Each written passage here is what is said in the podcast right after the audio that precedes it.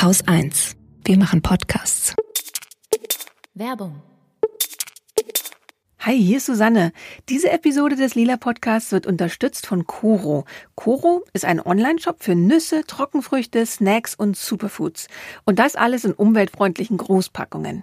Ich weiß nicht, wie es euch geht, aber ich renne momentan höchstens einmal pro Woche schnell quer durch den Supermarkt, um das Wichtigste zu kaufen. Ich hole dann noch frisches Obst und Gemüse im Gemüseladen in meiner Straße, aber einkaufen macht mit Corona einfach echt wenig Spaß. Umso länger habe ich dann neulich bei Coro online in der Abteilung Superfoods rumgehangen, weil ich das eigentlich gerne mag. Neue Sachen ausprobieren und mir ganz in Ruhe Verpackungsinfos durchlesen. Etwas, was mein Mann zum Beispiel beim Einkaufen in den Wahnsinn treibt. Aber dann habe ich eben bei den Superfoods bei Coro eine ganze Menge neue Sachen entdeckt. Zum Beispiel Hagebuttenpulver, das super viel Vitamin C hat und das man einfach in Wasser oder Saft auflöst. Oder auch Ashwagandha-Pulver. Das ist der ayurvedische Name der Schlafbeere und seit ein paar Wochen koche ich mir abends damit einen Kakao und schlaf tatsächlich besser als sonst. Wenn ihr selber mal Goji-Beeren, Spirulina, Hanfsamen, Moringa-Pulver, Guarana oder vieles mehr ausprobieren wollt, bekommt ihr mit dem Rabattcode Lila Podcast, alles in einem Wort, 5% auf alle Produkte. Schaut auf corodrogerie.de vorbei. Das ist K-O-R-O Drogerie.de. Dort findet ihr echt alles an Trockenfrüchten, Nüssen und Superfoods und beim Checkout gebt ihr einfach den Code Lila Podcast ein.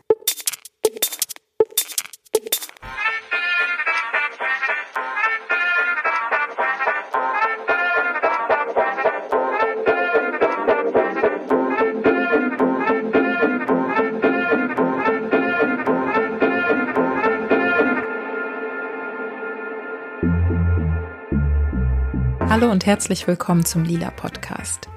Zu diesem Staffelende haben wir das Vergnügen. Mein Name ist Laura Vorsatz und heute geht es um feministische Bewegungen in Lateinamerika, aber ganz besonders, wie man Feminismus und Antikapitalismus zusammendenken kann.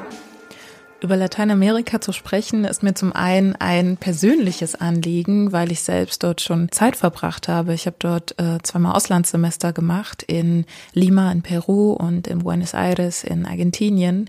Und seitdem lassen mich die lateinamerikanischen Länder einfach nicht los. Wäre die Pandemie nicht, ich wäre schon wieder dort. Manche von euch haben es vielleicht auch mitbekommen. Der neueste Erfolg aus Lateinamerika war das Abtreibungen in Argentinien legalisiert wurden. Im Herkunftland des Papstes ist das tatsächlich möglich geworden. Und mich hat zunächst ein Überblick zu den feministischen Bewegungen in Lateinamerika interessiert. Während der Gespräche mit meinen InterviewpartnerInnen ist dann aber sehr schnell rausgekommen, dass lateinamerikanische Feministinnen uns in einer Sache weit voraus sind und wir viel von ihnen lernen können.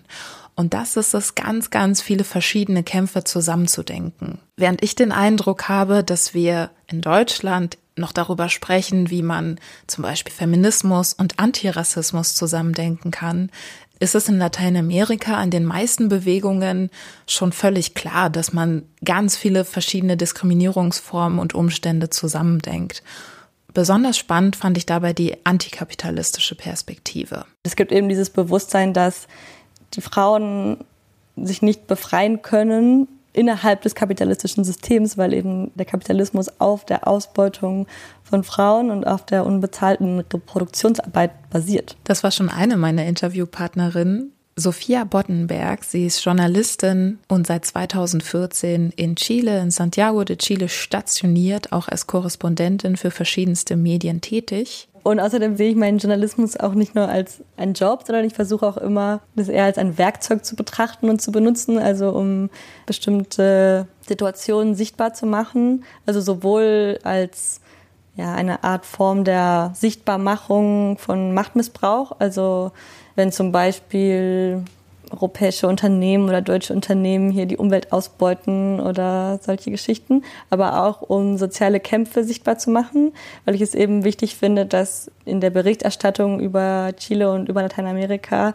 die Menschen nicht in dieser Opferrolle dargestellt werden, wie sie häufig dargestellt werden, sondern als mündige Subjekte mit Handlungsmacht, die auch Ideen haben und politisch kämpfen und sich für eine andere Gesellschaft einsetzen und sehr klare Ideen haben von den Strukturen, die sie überwinden möchten und von den Dingen, die sie aufbauen möchten. Und deswegen versuche ich auch ja, aus feministischer Perspektive die verschiedenen feministischen Bewegungen in Lateinamerika sichtbar zu machen und auch generell in meinen Artikeln auch immer eine feministische Perspektive zu haben oder zumindest darauf zu achten, Frauen nicht immer in Opferrollen darzustellen und nicht nur Männer zu interviewen und solche Sachen. Antikapitalismus und Feminismus zusammenzudenken ist natürlich nichts absolut Neues. Auch das gibt es natürlich in Deutschland, allerdings eher in sehr linken Kreisen, eher in Subkulturen. Es ist, ich würde das jetzt mal so einschätzen, auf jeden Fall nicht Teil des Mainstream-Diskurses. Da geht es nach wie vor um Vorstände, um Gender Pay Gap, um die Vereinbarkeit von Familie und Beruf. Und das sind natürlich überhaupt keine unwichtigen Themen, aber es sind Themen, die innerhalb des Systems angegangen werden sollen.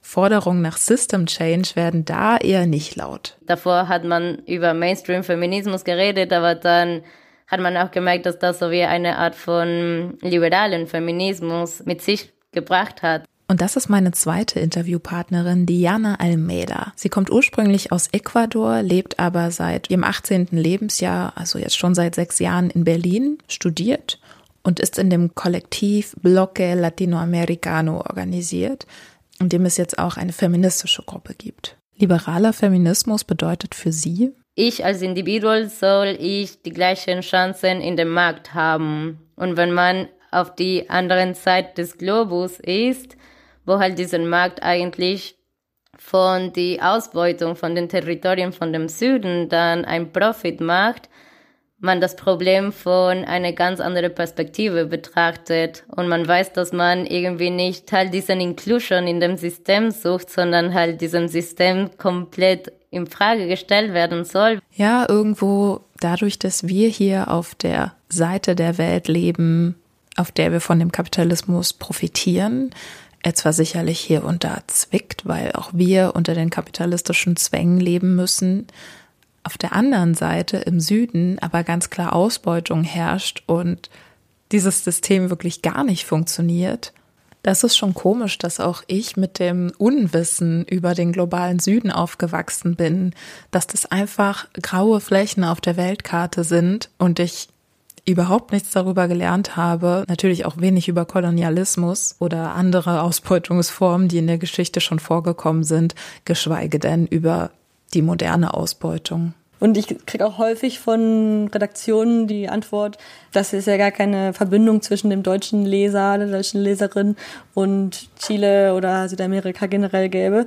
Aber es gibt ja eben sehr viele Verbindungen, einmal durch die Einwanderung und Auswanderung und ja auch durch die wirtschaftliche Strukturen und dass eben die lateinamerikanischen Länder auf der ausgebeuteten Seite des Wirtschaftsverhältnisses stehen, weil hier halt die ganzen Rohstoffe abgebaut werden in den Minen und im Bergbau, weil hier ähm, das Soja angepflanzt wird für die Tiere, ja, weil hier Lithium abgebaut wird für die Elektroautos. Also die Menschen, die hier leben, werden selten auch als politisch mündige Subjekte wahrgenommen, die eben nicht einverstanden sind mit dieser Ausbeutungsstruktur.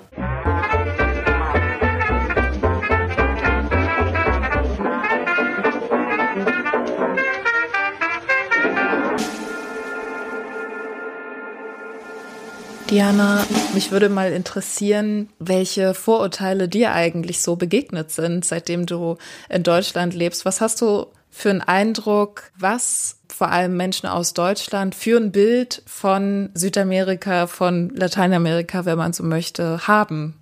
Ui, ich glaube, naja, so wie wenn man ganz grob redet, generell halt diesen Exotisierungsvorurteilen von Lateinamerika, ne? Auch es gibt eine sehr verbreitete Imaginär sozusagen von einer Figur der lateinamerikanischen Frau, die höchst sexualisiert, ja, auf jeden Fall exotisiert wird. Immer freundlich sein, immer lächeln, immer nett sein auch wenn man das unter einem kolonialen kritischer Perspektive sieht, so ähm, dass dann die Körpern von die Frauen, die dann als Exote betrachtet werden, sind dann fast gleich zu einem Sexobjekt gesehen werden. Und das finde ich höchst problematisch. So, wenn man dann doch verärgert ist, weil es so viele Sachen gerade passieren und man nicht, auf gar keinen Fall nicht immer freundlich sein kann, dann vorgeworfen wird, so wie, warum man nicht fröhlich ist, wenn man doch eine Latino ist. Und dann ist es so wie, oh mein Gott, ist das dein Ernst? Ich glaube, es kommen auch sehr viele Vorurteile, so, die mit Drogen zu tun haben, wo das ganze Prozessen von Produktion von äh, synthetischen Drogen sowie Kokain oder sowas vorkommen. Wenn man sagt, dass man aus Lateinamerika kommt, wird man dann direkt mit irgendeinem blöden Kommentar von Narcos angesprochen oder von Pablo Escobar und das das zeigt einfach, wie kurzsichtig manche Vorurteile sind dann, die eine bestimmte Großregion mit ihren Problemen, aber auch Kämpfen dann auf so wenigen Sachen reduzieren. Bevor ich jetzt tiefer mit meinen Gesprächspartnerinnen in das Thema einsteige, möchte ich noch eine Triggerwarnung aussprechen, denn während der Gespräche ging es um sexualisierte Gewalt und Mord, also Femizide, also passt bitte auf euch auf. Ich wollte von Diana wissen, wie sie in Ecuador aufgewachsen ist. Sie kommt ja aus Quito, der Hauptstadt, und mich hat interessiert, welche feministischen Forderungen sie vielleicht schon in ihrer Jugend erreicht haben. Ja, ich glaube auch als junge Frau, die in der Hauptstadt an sich von irgendwie ein Land des globalen Südens aufwächst, wird man auch ständig einfach gleich mit äh, sehr sehr kräftigen Szenarien konfrontiert. Ich glaube auch halt diesen Nord-Süd Dynamik sozusagen bringt halt genau in die Großstädte dann sehr viele sozialen Segregationen und Ungleichheiten zum Sehen.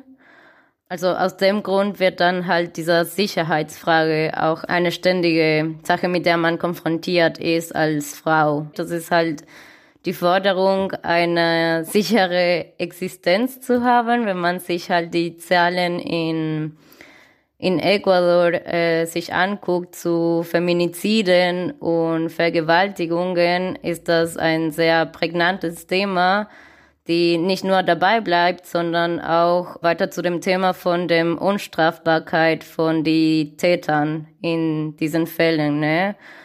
man muss halt diese Sicherheit auch in einen größeren Kontext zu verstehen, so wie warum ist es halt unsicher, warum gibt es so viele Kriminalität und das ist halt wegen diesen krassen sozialen Ungleichheiten und Prekarisation des Lebens, Teil ist von auch ein kapitalistischen und kolonialen System an sich, so von dem Süden her. Wenn man das weiter bedenkt und weiter erarbeitet, ist auch an sich eine antikapitalistische Forderung, ne? So wie, warum gibt es denn diese Unsicherheit? Und das ist auch eine Klasse im Problem, die gerade in Ecuador sehr präsent sind, vor allem in Großstädten. Also vor allem, wenn das in den Nachrichten so oft Fällen von äh, Feminiziden vorkommen oder Vergewaltigungen, dann kommen halt auch diesen Diskursen zu Victim Blaming sozusagen, so wie, ach, aber warum war die Frau da zu der Uhrzeit, der Uhrzeit raus? Oder was hatte denn sie angehabt? Oder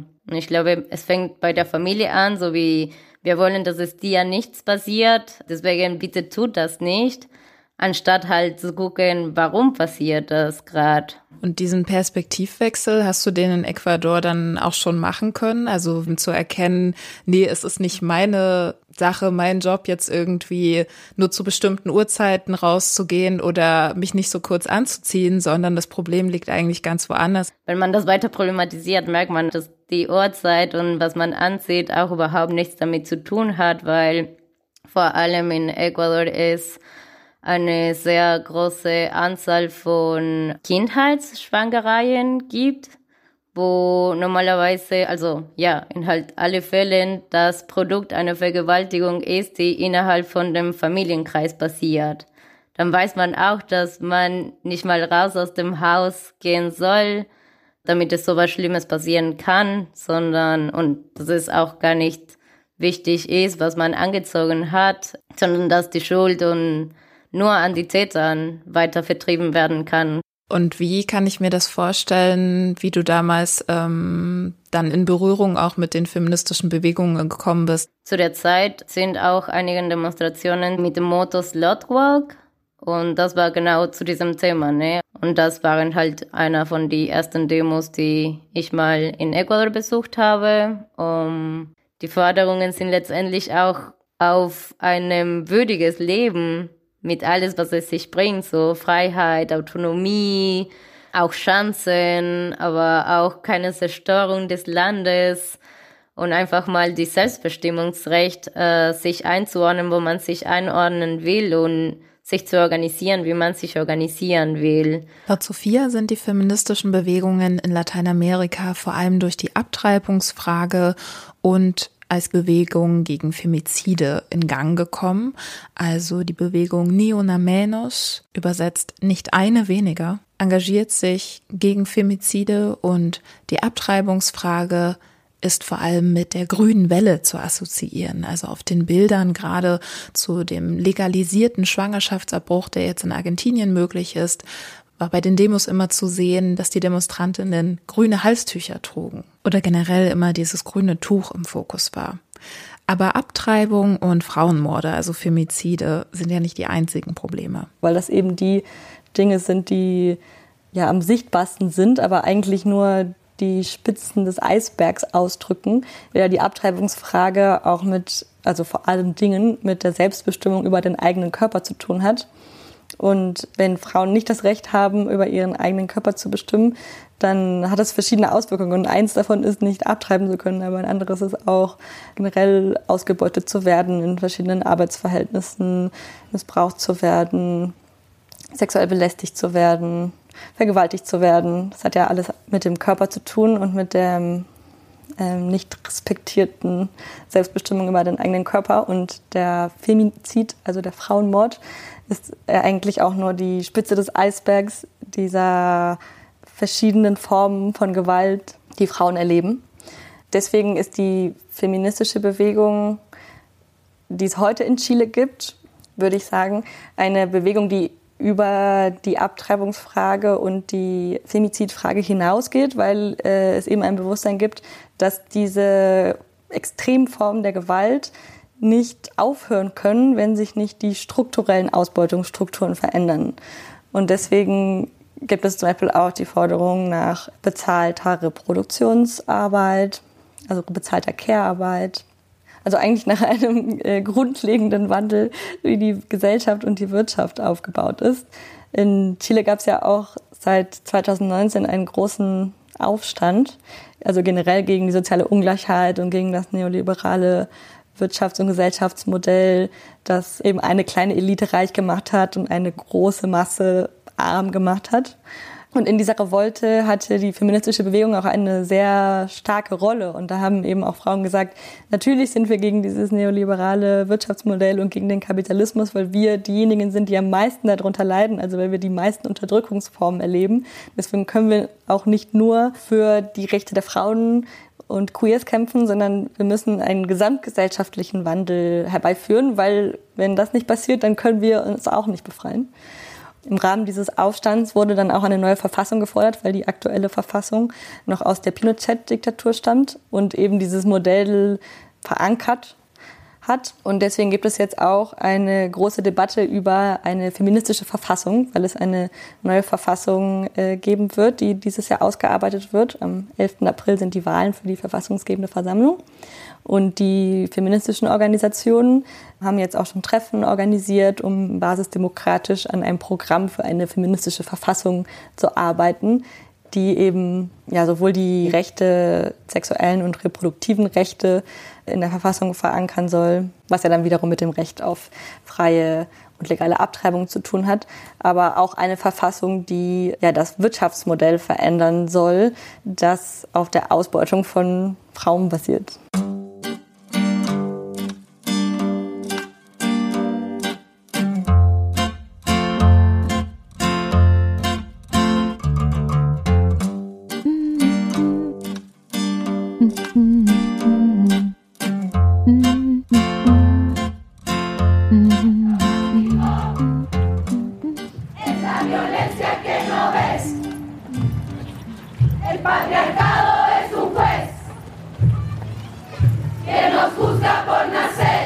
Im Hintergrund ist jetzt wieder die Performance von Las Teses zu hören. Un violador en tu camino, der Vergewaltiger in deinem Weg. Ihr habt das schon in der Podcast-Folge zu Männerwelten 2.0 gehört. Da habe ich das mit Lena in einem der Ausstellungsräume vorgestellt.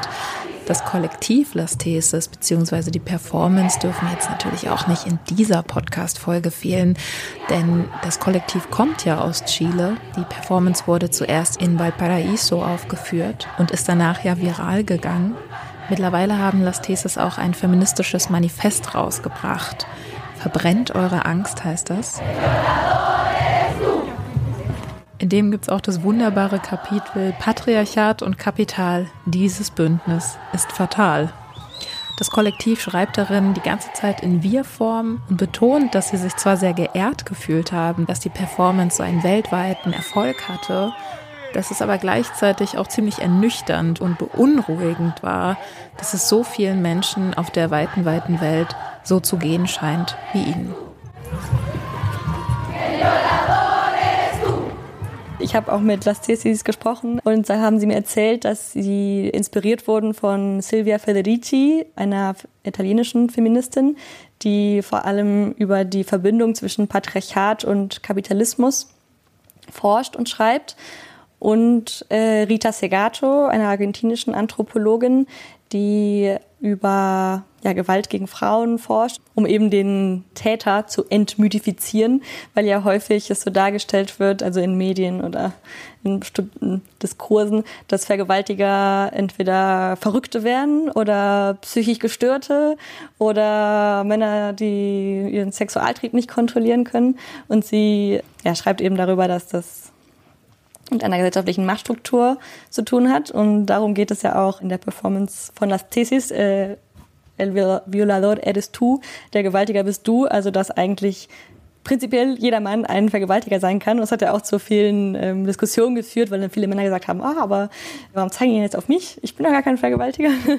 aber darum geht's ja nicht, sondern es geht eben darum, diese Machtstruktur aufzuzeigen und um die Verbindung aufzuzeigen zwischen kapitalistischer Ausbeutung und dem Patriarchat und dass die Frauen die Reproduktionsarbeit äh, machen oder generell Arbeit verrichten im kapitalistischen System, auch nochmal eine spezifische Ausbeutung erleben als Frauen in diesem Ausbeutungssystem, das global existiert. Dann lass uns doch noch mal ganz spezifisch darüber sprechen, was an den feministischen Kämpfen in Lateinamerika anders ist und was wir Feministinnen hier uns vielleicht von dort abschauen können. Ich glaube, dass natürlich die generellen äh, Strukturen, die uns als Frauen betreffen, auf der Welt generell existieren. Also das Patriarchat, der Kapitalismus, äh, Rassismus, Kolonialismus aber dass die Frauen in Lateinamerika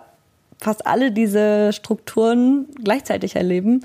Und ich glaube, deswegen lohnt es sich, nach Lateinamerika zu blicken und deswegen können wir viel von den Feministinnen in Lateinamerika lernen, weil sie eben in ihrer politischen Praxis diese verschiedenen Dimensionen mit einbeziehen und daraus auch Kraft schöpfen, um sich für eine Welt einzusetzen, für eine Gesellschaft, in, in der man würdevoll leben kann, also in der nicht die Umwelt ausgebeutet wird, in der Frauen keine Gewalt erleben, in der auch keine Menschen als Arbeitskräfte würdelos ausgebeutet werden und ich würde sagen, die Frauen in Lateinamerika erleben eben alle diese Unterdrückungsformen in eigener Haut. Und deswegen kämpfen sie mit so viel Kraft dagegen, weil das aktuelle Leben, in dem sie leben, so kein würdevolles Leben ist. Und deswegen haben sie ja so viel Energie und Kraft dahinter, um für was anderes zu kämpfen, weil so wie es jetzt ist, ist das kein Gesellschaftsmodell, was auch langfristig bestehen kann. Kannst du mir da mal ein Beispiel geben, bei welchen Bevölkerungsgruppen diese Überschneidung von mehreren Diskriminierungsformen nachvollziehbar wird? Die Mapuche, das ist das größte indigene Volk in Chile. Und in der Region, wo die Mapuche leben, gibt es einerseits sehr viele Forstplantagen, wegen denen auch sehr viel Naturwald abgeholzt wurde. Und aus diesen Forstplantagen, also aus dem Holz, was da abgefällt wird, wird dann Zellulose hergestellt und das wird auch größtenteils exportiert nach Deutschland und Europa, in die USA und nach China. Und daraus wird dann Papier hergestellt für die Verpackungsindustrie, mit der die ganzen Konsumgüter verpackt werden, die wieder irgendwo eingekauft werden.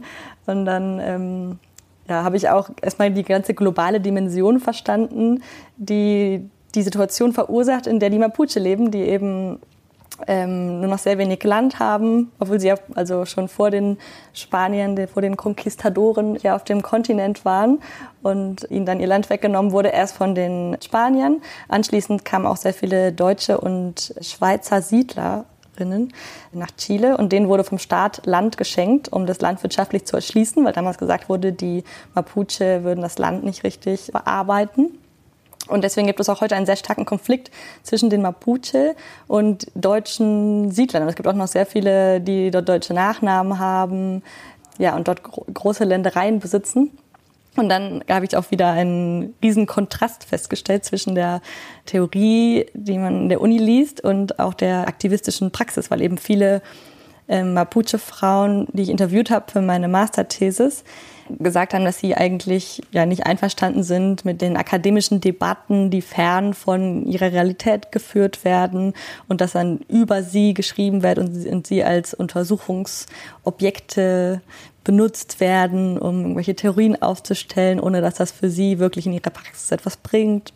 Und dann habe ich mich auch nochmal sehr stark mit meinem eigenen Weißsein und Europäerinnensein auseinandergesetzt und auch mit meiner Rolle als als Journalistin, aber auch in, in der Uni, also als Forscherin. Und wie forsche ich eigentlich und wie setze ich mich mit den Personen auseinander, mit denen ich ähm, die Interviews führe.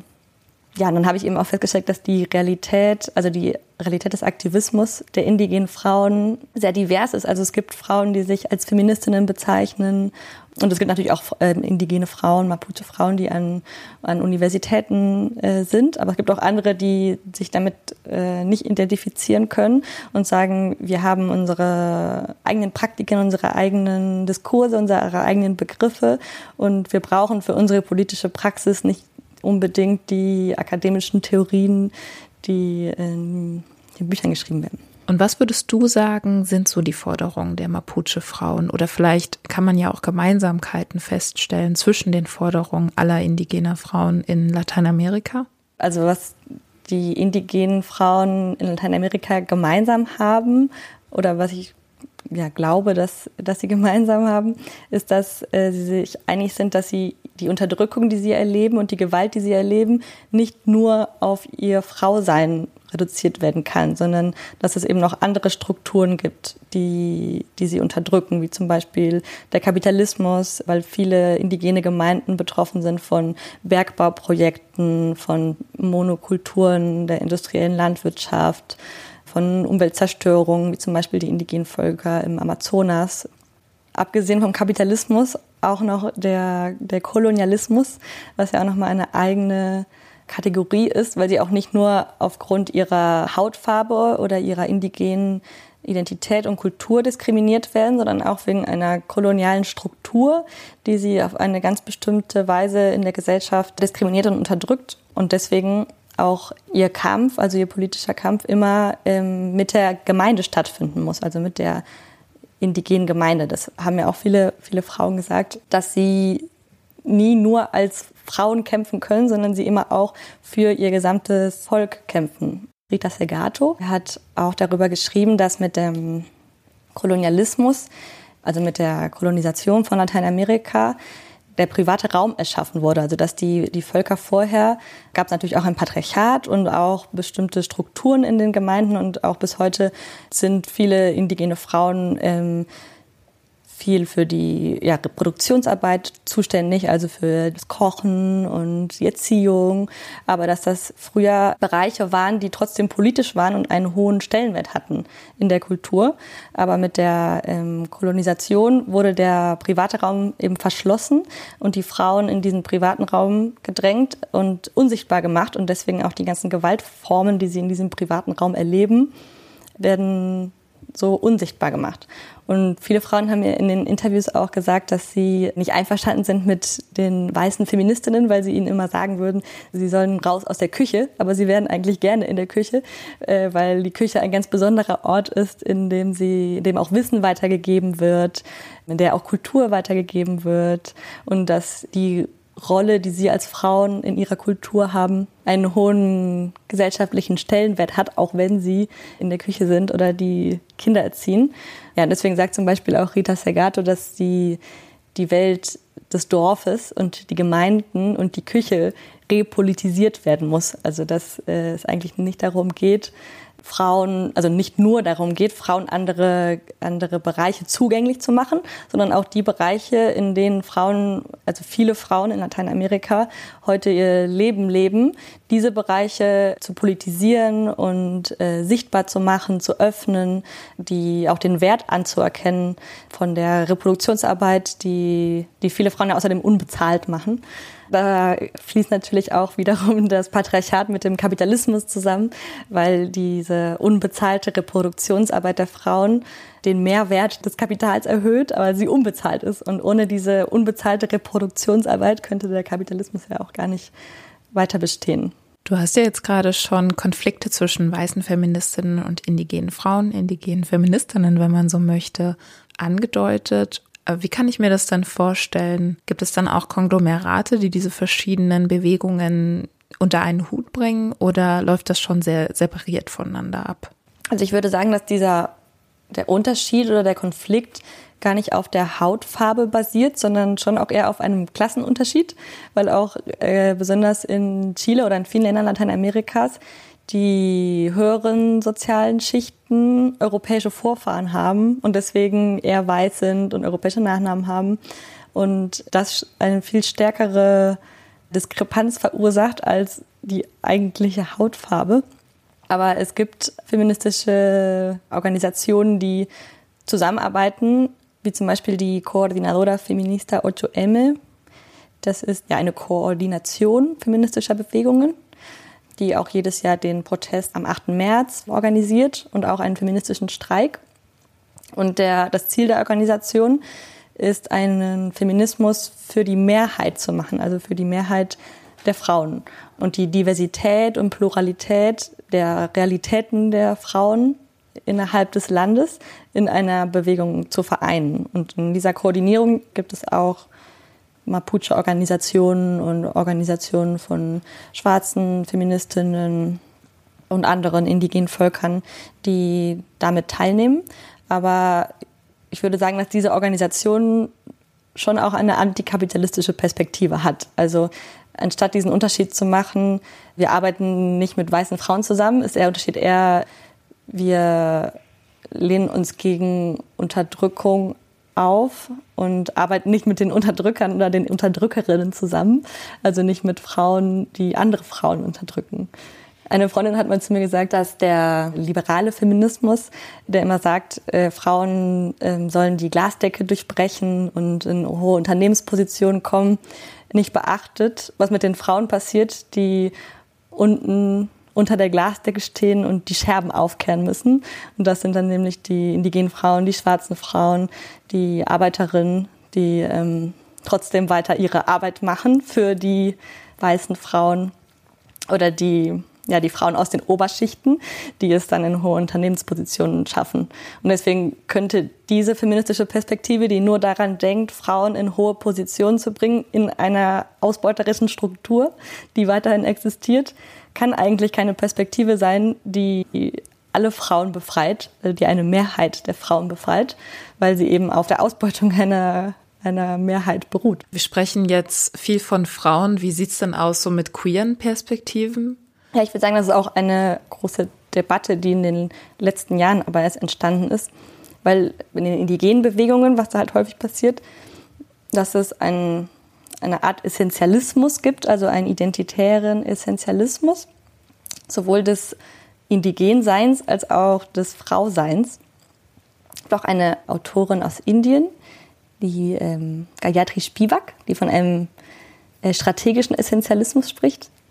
Ähm, gerade dran gedacht, weil äh, ähm, man könnte diesen Essentialismus ja auch als Strategie bezeichnen. Ähm, also zu sagen, wir wurden so lange unterdrückt als indigene Frauen, deswegen ist es jetzt unsere Strategie, als indigene Frauen uns gegen Unterdrückung aufzulehnen. Aber häufig hat das eben zu einer Essentialismus geführt, der Transmenschen und Queers ausschließt. Und deswegen, ja, ist das alles in, in der Debatte. Aber ich würde sagen, dass es gerade in den, bei den indigenen Feministinnen oder bei den indigenen Frauen einen Unterschied gibt, manchmal mit dem, also dass er dieser kulturelle Essentialismus, der auch die Geschlechterrollen ganz klar zuteilt, also Frauen sind für das zuständig und Männer sind für das zuständig, ein bisschen im Widerspruch steht zu der feministischen und queeren Perspektive, dass Geschlechter soziale Konstruktionen sind und wandelbar sind und so weiter. Aber in den urbanen feministischen Bewegungen, also in Santiago, ist das auf jeden Fall ein präsentes Thema und die Bewegung ist auch offen und ähm, hat eine queere Perspektive und öffnet sich für ja, Transpersonen. Ich hatte noch eine Anekdote, möchte ich es mal nennen, gefunden, dass sich Morales, der Präsident von Bolivien, irgendwie mal illegal zum vierten Mal aufgestellt hatte und es da dann tatsächlich auch so eine Situation gab, dass sich die indigenen Frauen äh, hinter ihn gestellt haben, weil obwohl er so ein Macho war, ihnen halt wichtiger war, dass die, also dass ihre indigenen Wurzeln in dem Moment einfach im Vordergrund standen und sie sich äh, deswegen hinter ihn gestellt haben. Ich fand es super interessant, weil irgendwie, also das ist einfach ein großer Unterschied zu Deutschland, ne? Dass Deutschland ja natürlich auch Diversität irgendwo vorzuweisen hat, aber dadurch, dass es ja auch immer noch äh, viel um so ja, umso mehr Leute es, keine Ahnung, umso mehr schwarze Feministinnen es zum Beispiel gibt, desto wichtiger ist dann das Thema. Also, was natürlich eigentlich nicht so sein sollte. Ich, ich stelle mir das einfach auch so krass vor, nach wie vor mit den äh, Kolonialistinnen auch so das Land zu teilen. Oder? Ich finde vielleicht, dass die, die Strukturen viel stärker sichtbar sind hier. Also es gibt einen sehr starken äh, Klassismus, also eine sehr starke Diskriminierung äh, wegen Klassenunterschieden. Und dieser Klassismus ist halt auch sehr stark äh, verbunden mit dem Kolonialismus und deswegen ist er, glaube ich, so stark sichtbar, weil man in Santiago zum Beispiel kann man die soziale Ungleichheit sehen, indem man sich von einem Ende der Stadt zum anderen Ende der Stadt bewegt, weil die Menschen anders aussehen und andere Nachnamen haben. Ja, und das ist schon irgendwie heftig, wenn man sich auch die ganzen Strukturen ansieht, wie, die, wie das Land, die Gesellschaft und die Wirtschaft aufgebaut ist, weil fast alle in den hohen Positionen von Unternehmen, fast alle PolitikerInnen, fast alle äh, JournalistInnen, die in den Nachrichtensendungen arbeiten, weiß sind und europäische Nachnamen haben. Und fast alle Leute, die in den Büros putzen zum Beispiel, Indigene sind, Schwarze sind, indigene Nachnamen haben. Ja, dieser Unterschied ist, ist so heftig, dass man äh, da eigentlich nicht vor die Augen verschließen kann. Und deswegen finde ich es auch erschreckend, dass es doch man noch Leute gibt, die immer aus diesen Schichten kommen, die das nicht in Frage stellen. Aber die leben halt auch total ähm, separiert. Das finde ich auch sehr sehr heftig diese soziale Segregation. Also das findet zwar auch in Deutschland in manchen Städten statt, aber hier gibt es ein paar Gemeinden innerhalb der Stadt, also Stadtgemeinden, in denen wirklich nur Superreiche leben und die bewegen sich auch nicht von ihrem Umkreis weg. Und auch zum Beispiel die Werbung ist mir gerade noch eingefallen. In der Werbung und auf Werbeplakaten sieht man auch immer nur weiße, blonde Menschen, obwohl der Großteil der Gesellschaft nicht weiß und blond ist. Und da fragt man sich auch, wer identifiziert sich denn mit dieser Person?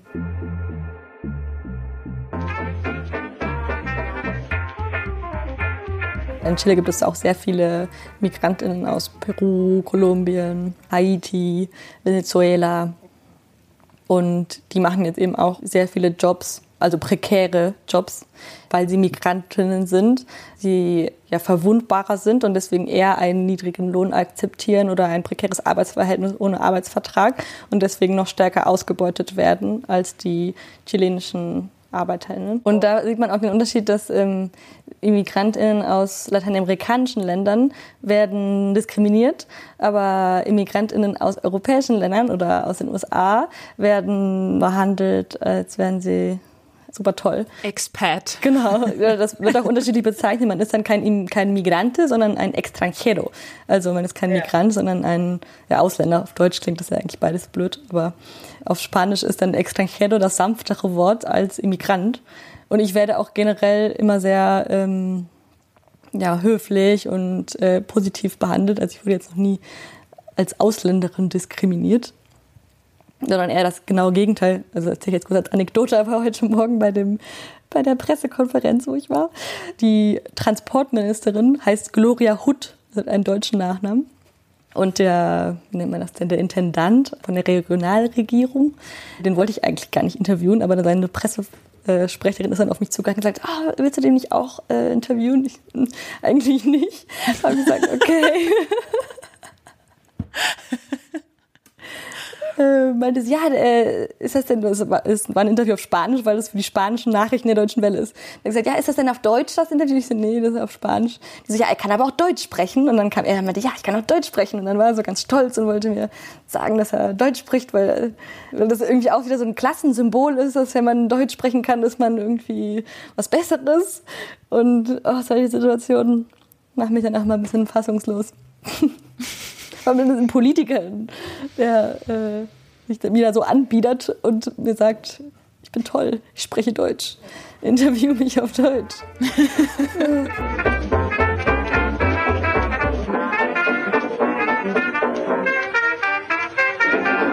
Nun meintest du ja schon, dass die Folgen des Kapitalismus, der Kapitalismus an sich in Chile sehr sichtbar sind. Also da scheint ja der Unterschied zu Deutschland wirklich riesengroß zu sein in Deutschland ähm, gibt es ja zumindest noch einen Sozialstaat, der die sozialen Unterschiede ein bisschen ausgleicht, obwohl ja es ja auch immer weniger passiert und es ja auch in Deutschland immer größere soziale Ungleichheit gibt und mehr Menschen, die auch in Armut leben, Altersarmut und Rassismus und so weiter.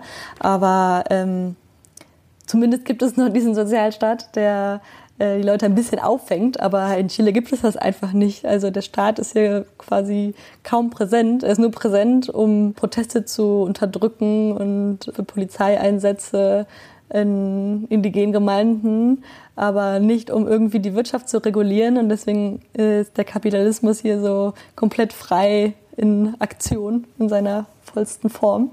Und da merkt man halt, wozu das eigentlich führt, weil es einfach zu einer extremen sozialen Ungleichheit führt, zu einer extremen Umweltzerstörung, zu einer extremen Kapitalkonzentration, zu einer extremen Armut von Migrantinnen, von Frauen, von Kindern.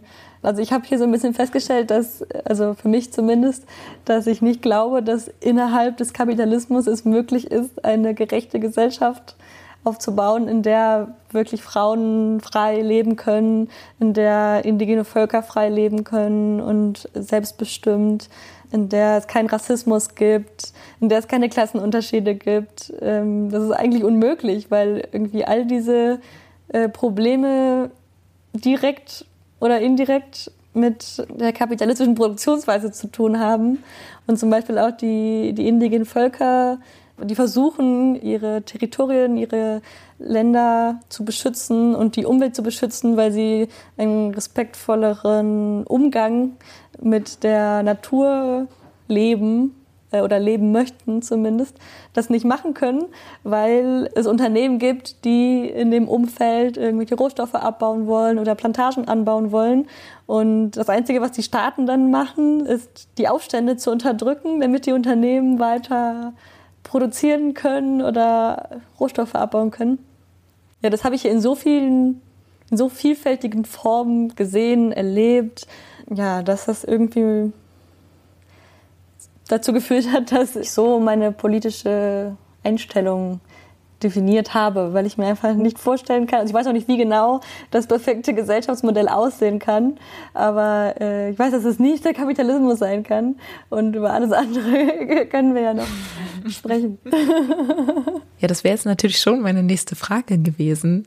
Denn wenn es an Kapitalismuskritik geht, dann eröffnet das ja oft auch nochmal ganz neue Fragen. Also in dem feministischen Manifest von Las Theses hatte ich auch gelesen, dass die sich sogar gegenüber der Linken, der Macho-Linken, wie sie sie nennen, behaupten müssen, die dann eben sagen, ey, ihr mit euren feministischen Forderungen, wir müssen jetzt erstmal die Klassenfrage klären, bevor wir uns um diese piepslichen feministischen Forderungen kümmern können.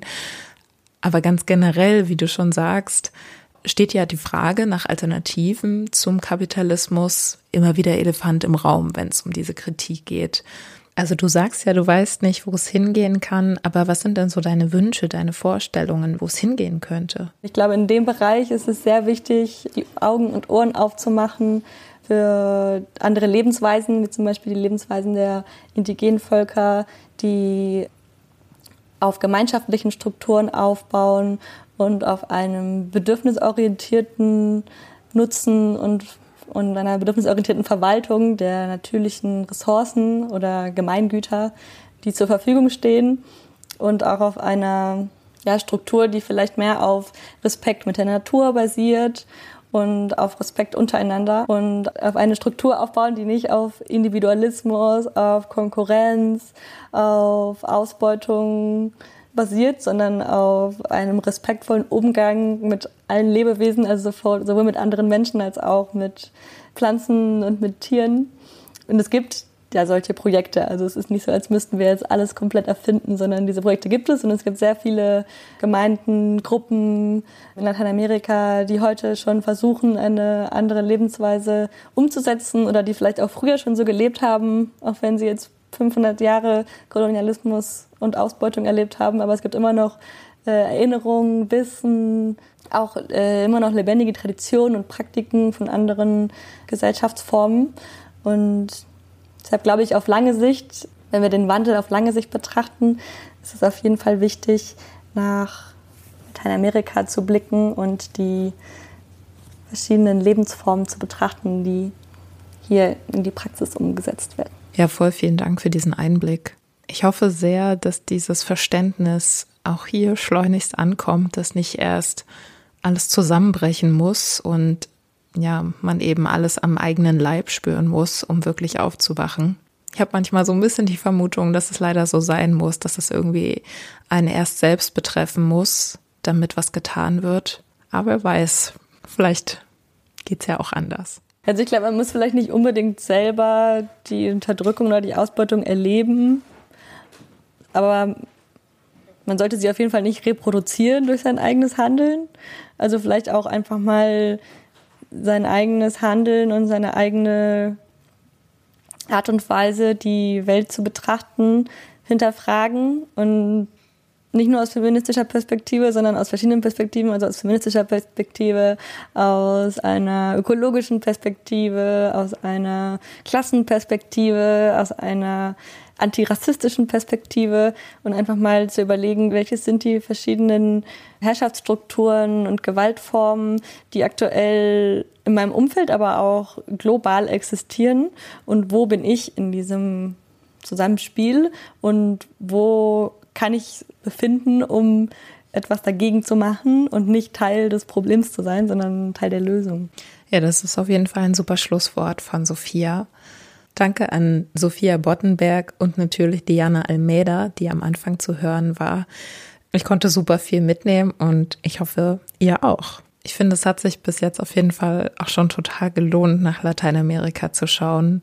Denn selbst wenn einen diese Unterdrückungsformen nicht selbst betreffen, kann man dann an Lateinamerika doch schon sehr gut nachvollziehen, wie das alles ineinander greift und funktioniert. Wenn ihr weiter auf dem Laufenden bleiben möchtet zu News aus aller Welt, kann ich euch den Newsletter von meiner Podcast-Kollegin Sham Jaff ans Herz legen. Der heißt What Happened Last Week, ist also auf Englisch geschrieben, aber der ist so gut, vielleicht lohnt sich da sogar ein Copy-Paste in die Übersetzungsmaschine deiner Wahl. Ähm, es kommt einmal die Woche und blickt einfach auf die letzte Woche zurück, was weltweit so los war. Und sie schafft es wirklich sehr, sehr gut, da einen ganz breiten Blick in die Welt zu werfen und Nachrichten an die Oberfläche zu holen, die andere nicht beachtet haben. Also große Empfehlung. What Happened Last Week heißt der Newsletter. Denn ja, solange wir noch in diesem kapitalistischen System leben, bestimmt nun mal die Nachfrage auch das Angebot. Und wenn wir mehr nach weltweiten News, nach News aus Lateinamerika zum Beispiel nachfragen, dann passiert vielleicht auch nicht, was mir Sophia noch erzählt hatte, nämlich dass wenn Korrespondentinnenstellen abgeschafft werden, um Geld zu sparen, dann wird das eben zuerst im globalen Süden gemacht. Und tatsächlich war sie die einzige deutsche Korrespondentin, die zu den Aufständen 2019 in Chile erreichbar war. Das ist zum einen ein riesiger Druck und ich glaube, glaube, das ist auch uns einfach zu einseitig, oder? Also diese Nachrichtenhierarchie, da muss sich eindeutig was ändern. Letztendlich führt es ja auch dazu, dass wir dann so ein homogenes Bild von einem ganzen Kontinent haben. Also, ich meine, macht euch nochmal klar, wie groß Lateinamerika ist und wie wenig davon in den aktuellen Nachrichten vorkommt. Ich hoffe natürlich, dass diese Folge hier einiges daran ändern konnte, dass ihr einen gewissen Zugang zu dem Kontinent, zu den Ländern, zu den Menschen, zu den Best Practices dort bekommen konntet und global denken eben nicht immer nur bedeutet, dass man Europa, USA und China zusammendenkt. Bei der Produktion dieser Folge hatte ich natürlich auch Unterstützung. Katrin Rönecke hat mit mir den Fokus aus den Stunden von Interviewmaterial herausgefiltert. Vielen Dank dafür. Und Karina Schröder hat den Feinschnitt gemacht. Wenn euch gefällt, was wir hier tun, dann empfehlt uns doch gerne weiter. Das könnt ihr zum Beispiel auch auf iTunes tun, indem ihr uns da eine Bewertung da lasst. Das ist gut für die Algorithmen, wenn Leute dann was zu Feminismus suchen, dann werden wir schneller angezeigt oder irgendwie vorne auf dem Homescreen mal erscheinen. Abgesehen davon freuen wir uns natürlich immer, wenn ihr uns finanziell unterstützen möchtet. Das geht über Patreon oder Steady, aber auch über Direktüberweisungen. Und da helfen wirklich schon Kleinstbeträge. Wir gehen ja jetzt in die Staffelpause und sind einfach mal so optimistisch, dass sich bis zum 10. Juni, da geht die Staffel nämlich wieder los, da wird es wieder eine Folge zu hören geben, einfach genug angesammelt hat, damit die ganze Staffel wirklich auch finanziert werden kann und alle für ihre Arbeit gerecht entlohnt werden können. Wenn ihr uns bis Anfang Juni so sehr vermisst, dann bietet sich natürlich zum einen an, das ganze Archiv nochmal durchzuhören. Zum anderen sind wir aber natürlich auch auf Social Media unterwegs. Auf Twitter gibt's den Überblick zu aktuellen feministischen Themen und auf Instagram gibt es den wöchentlichen Buchtipp und noch so ein paar Sachen drumherum zu unserer Arbeit. Immer auch wieder Updates zum finanziellen Stand. Und was das angeht, könnt ihr, wenn da ein Unternehmen, eine kleine Firma im Spiel ist, auch gerne im Lila Podcast werben. Sollte das interessant sein, dann schreibt gerne eine E-Mail an werben@haus1.fm. Feedback zur Folge immer gerne auf Instagram oder auf unserer Webseite, da kann man auch Kommentare schreiben. Ansonsten bleibt mir zu danken an alle, die den Lila Podcast möglich machen. Also sowohl das Team, was ja natürlich auch mich inhaltlich sehr gut unterhalten hat über die letzte Staffel, und unsere Unterstützerin. Ohne euch würde das Ganze hier sowieso nicht gehen. Ich wünsche uns als Team eine inspirierende Staffelpause und euch ganz viel Vorfreude bis zum 10. Juni. Bis dahin, macht's gut. Tschüss. Eine Produktion von Haus 1.